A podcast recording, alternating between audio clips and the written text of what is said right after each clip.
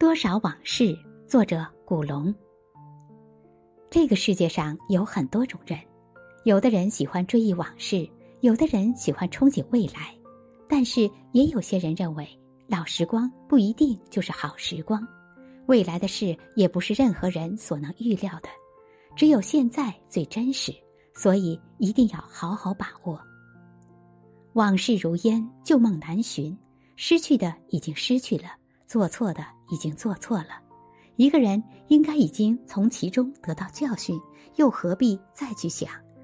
再想又有什么用呢？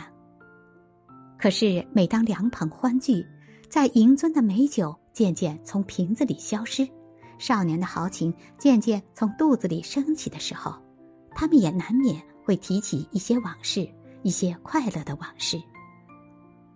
让人伤心失望、痛苦悔恨的事，他们是绝不会去想的。他们总是希望自己能为自己制造一点欢愉，也希望别人同样快乐。